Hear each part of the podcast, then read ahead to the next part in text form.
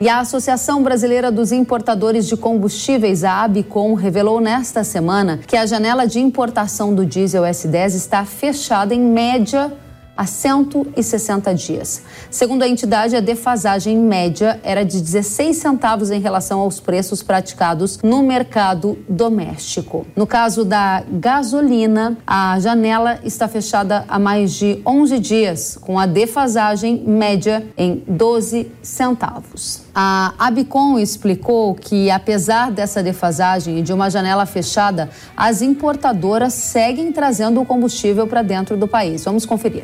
Quando a gente diz que a janela está fechada, é porque o preço praticado pela Petrobras ele é inferior ao custo para importação, né? A paridade de importação. Isso sem dúvida dificulta as operações de importação, porque acaba que o produto importado compete com um produto mais barato, mas como a Petrobras não tem capacidade é para atender 100% no mercado, é, mesmo o produto estando mais caro, as importadoras estão trazendo esse produto mais caro e naturalmente vendendo por um preço maior para as distribuidoras.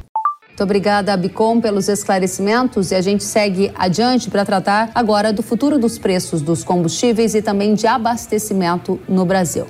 Para isso, a gente recebe Adriano Pires, diretor do Centro Brasileiro de Infraestrutura. Seja bem-vindo, Adriano. Eu que agradeço o convite. Primeiro, Adriano, a gente gostaria de saber como você avalia essa situação que a Abicom apontou de uma janela de importação de diesel fechada há 160 dias. O que isso significa na prática? Quais impactos a gente pode esperar? Olha, é um impacto, é um risco sempre de um desabastecimento. Né? O Brasil importa aí cerca de 25% na média do diesel que a gente consome. Agora, já teve uma janela pior ainda. Recentemente, a Petrobras, inclusive, vocês devem lembrar, ela reduziu o preço da gasolina, aumentou o preço do diesel, né? Para poder diminuir a defasagem. Hoje, na conta aqui do, do Centro Brasileiro de Infraestrutura, a defasagem está muito baixa. A defasagem do diesel em relação ao mercado nacional está cerca de 3, 3,4%. Né? Então, eu acho que essa defasagem de, de 3 ou ou próxima a 4, eu não acredito que a Petrobras vai fazer qualquer tipo de reajuste de preço nesse momento. Acho que agora ela fez aquele de reajuste anterior, acho que de uns 12%, né? há duas semanas atrás, se não estou errado, mas agora tá, o petróleo voltou a reduzir de preço, né? tá, ele está abaixo dos 90 dólares, o câmbio está tá, tá estabilizado em torno de 5, então as defasagens caíram. Agora, a gente está no momento, né? aliás, desde a pandemia, uma volatilidade muito grande no preço do barril, né? Lembra que a gente teve uma, uma série de crises, né, que afetaram o preço do barril. Pandemia levou o barril para 20 dólares. Aí depois veio, veio a pós-pandemia com a vacina, etc. E o petróleo voltou na casa de 80 ou mais de 80. Aí veio a guerra da Ucrânia com a Rússia, o petróleo passou os 100. Aí depois reduziu outra vez no primeiro semestre desse ano de, de 23, chegou até a, abaixo de 80 dólares. Aí voltou a subir com a guerra também agora de Israel, né? Então a volatilidade é grande. Então também a gente, qualquer momento, a gente não sabe o que pode acontecer hoje na guerra de Israel, né? algum evento, algum, o Irã pode entrar na guerra, se o Irã entrar, muda tudo de figura, porque é uma guerra hoje né, que você não tem nenhum grande produtor envolvido, como foi a guerra da Rússia Ucrânia. Mas ali em volta da, do conflito ali na faixa de Gaza, você tem muitos produtores, né? em particular o Irã, né? É, que é um produtor relevante de petróleo, e tem ali o Estreito de Hormuz, né? onde passa 30% do petróleo produzido no mundo. Então, qualquer evento ali pode levar o petróleo rapidamente a mais de 100 dólares. Essa é uma questão muito importante, porque esses eventos geopolíticos acabam impactando na formação do preço do combustível no mercado internacional e, por consequência, uma expectativa no mercado doméstico. Dentro do contexto de agronegócio, Adriano, a gente está no momento de semeadura da safra de verão, que é o momento onde o uso do diesel é super relevante. A pergunta objetiva é o que a gente pode esperar de preço do combustível até o fim desse ano. Você acha que vem um movimento de alta e quanto mais pode subir? Olha, eu acho que é difícil de falar isso exatamente porque o preço do petróleo está muito volátil. Então, a qualquer momento, em função de geopolítica, esse petróleo pode passar os 100 dólares. Uhum. Se você não tivesse guerra, né, não tivesse guerra de Israel, só estivesse olhando as questões econômicas, o preço do petróleo deveria estar na casa de 80 dólares. Por quê? Porque a China não está crescendo como todo mundo esperava e porque a taxa de juros do mercado americano está muito alta. A guerra, né, é, a, a, até antes da guerra, a expectativa lá de, é, de preço era essa, 80 dólares, ou até um pouco abaixo de 80. Veio a guerra, o petróleo foi para 90.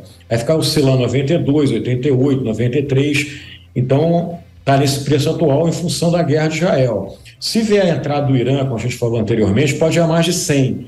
Então, eu acho que hoje, se a gente for. É, depende do cenário que a gente está falando. Se o cenário for que a guerra não avança, eu acho que a perspectiva é não ter aumento de diesel até o final do ano. Uhum. Se, se, a expectativa for que a guerra vai piorar, aí você pode ter aumento do diesel antes de finalizar o ano de 2023. Muito importante o que você traz. Então, um dos principais pilares nesse momento é o fator geopolítico na composição do preço do petróleo para impactar numa eventual tendência de é, alta. É, porque, porque veja bem, o, esse, a, os Estados Unidos, né, é, ele, ele olhando o preço de barril alto, o que, que ele tem feito? O juro está aumentando. Quando o juro aumenta, significa que a economia não vai crescer tanto. Se a economia não cresce, o consumo de derivados de petróleo cai e o preço cai.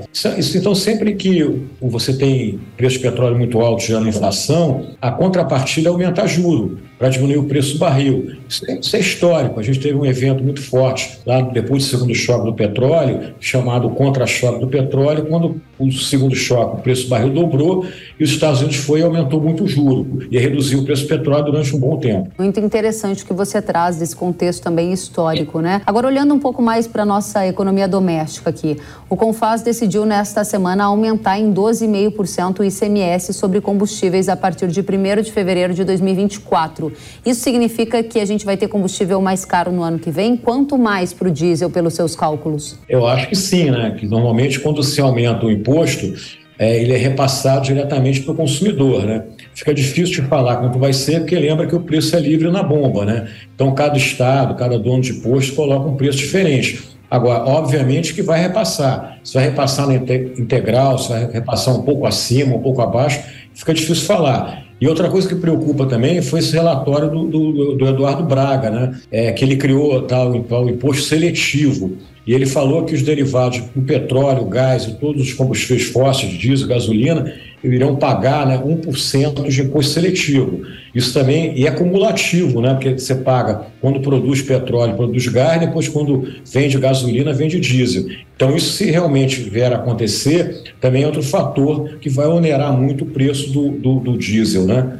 Era justamente essa questão que eu gostaria de explorar em mais profundidade. Além da decisão do CONFAS dos impostos estaduais, que você deixa então essa interrogação para a gente, né, de qual vai ser a proporção, o impacto efetivo, tem uma outra questão tributária na mesa, que é a do imposto seletivo para o setor de petróleo e gás. Objetivamente, um fator autista dentro da esfera de tributos, seja dos Isso. estados, seja da nova reforma tributária. E esse, no momento, é o risco maior que contagiaria o preço do combustível ao consumidor? Eu acho que sim.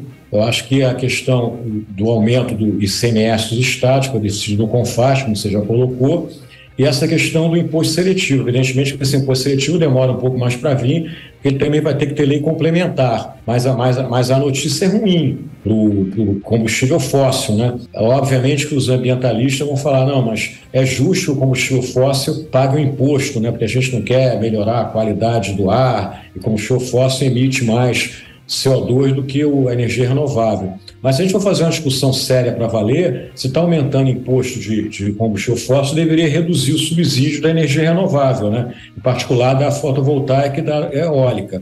Então é uma discussão muito complicada. Não é simples como foi colocada no, no, no relatório do senador Eduardo Braga. Merece uma profundidade maior, porque inclusive ela dá margem você tá, criar imposto de exportação sobre petróleo, o que também é muito ruim, que traz estabilidade regulatória e segurança jurídica. Adriano, dentro desse contexto, e aqui a gente quer antecipar informações para que a nossa audiência possa tomar melhores decisões ou decisões que sejam melhores para os negócios delas. Você está dizendo para a gente que há um fator enorme de incerteza em relação à geopolítica, que há um cenário doméstico do ponto de vista tributário que pode acabar onerando mais o consumidor. E um ponto que eu gostaria de explorar no detalhe com você é a questão de abastecimento, porque com o fim do, da PPI, da política de paridade de importação, há sempre essa sombra, né? Será que vai faltar diesel? Será que não vai faltar? Porque à medida que não há uma paridade com o mercado internacional, há eventualmente um desestímulo à importação se está dando prejuízo. Qual é a sua visão? Há uma sombra Olha, em relação a isso?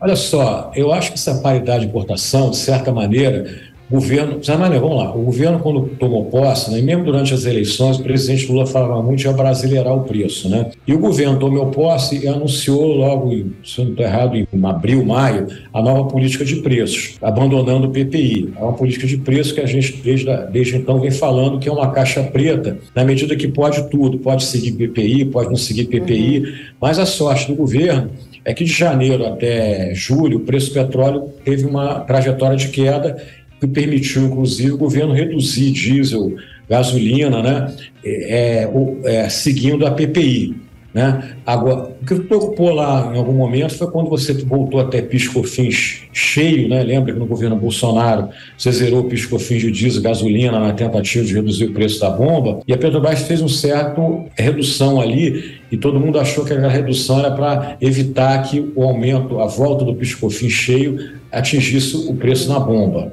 Agora, depois você teve um período aí que a defasagem cresceu muito. É, e a Petrobras voltou a aumentar em mais de 20% o diesel e gasolina para reduzir a defasagem e, e, foi tudo bem. Agora, ela, outra vez, ela, ela, aumentou o preço do diesel que estava defasado. Então, se a gente for olhar bem direitinho, ah, mesmo é, dizendo que não vai mais seguir PPI, na maior parte das vezes a Petrobras está seguindo sim a PPI, porque ela sabe muito bem que se ela não seguir minimamente PPI, pode correr risco de desabastecimento. Agora, em relação ao diesel, tem uma particularidade muito importante, é que com a guerra da, da, da Rússia com a Ucrânia e com as sanções que a Rússia vem sofrendo, a Rússia exportou muito diesel para o mundo inteiro e é um preço muito barato, barato que eu digo em relação ao mercado internacional. E o Brasil comprou muito diesel russo. Né? Um, um, você chegou aí há dois meses atrás, 80% da, da importação de diesel no Brasil vinha da Rússia que ela tinha um prêmio, né, no, no, sentido de um desconto em relação ao mercado nacional, de 18%. Né? Então, você teve, você mesmo, com a defasagem do diesel, a importação aconteceu do diesel russo. Aí depois teve aí uma, um tempo atrás, a Rússia mandou parar de exportar diesel. E aí todo mundo ficou preocupado uhum. né, com a questão, outra vez, de desabastecimento. Mas agora parece que liberou outra vez. Eu não sei nesse momento como é que está o prêmio do diesel russo, porque também a gente tem um elemento novo, né, que é a guerra de Israel, né, que também mexeu os preços. Mas, de qualquer maneira, é, esse diesel russo que veio para o Brasil nos, nos últimos meses permitiu a entrada de um diesel mais barato do que a própria Petrobras vendia no mercado interno. Perfeito. Adriano, então, para fechar a mensagem que você traz para a audiência do agro, que está aí num período importantíssimo de plantio de safra, é que nesse instante, nesse momento, não há risco de faltar diesel e as pressões para alta de preço vão depender de uma oscilação do petróleo e de maior incidência tributária no curto prazo. Seriam essas as duas mensagens principais? É, perfeitamente, eu acho que é isso mesmo. Eu acho que o, o, a turma do agro aí tá, tem que estar tá rezando para que a guerra não, não, não esquente, né? que, que Irã não entre na guerra. Né? E vamos ver como é que fica essa, esse repasse dos impostos, que isso já está decidido, né? Pelo menos o ICMS já foi uma decisão do Confaz. O IS não está em imposto seletivo, vai demorar mais um pouco, como eu disse, porque se ele for, for, realmente. Lembra que vai passar na Câmara ainda, né? Vai ter outra discussão ainda. Mas, de qualquer maneira, ele depende de uma lei complementar, caso ele venha a ser implementado. Mas, esse sim, essa é a mensagem que eu passaria para vocês. Muito obrigada, Adriano Pires, diretor do Centro Brasileiro de Infraestrutura. Volte sempre à Jovem Pan News. Prazer falar com vocês. Até a próxima. Obrigada. à disposição. Obrigada.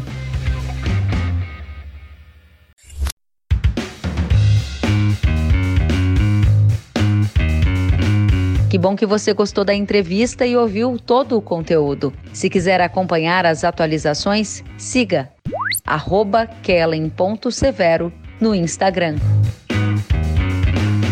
Até a próxima!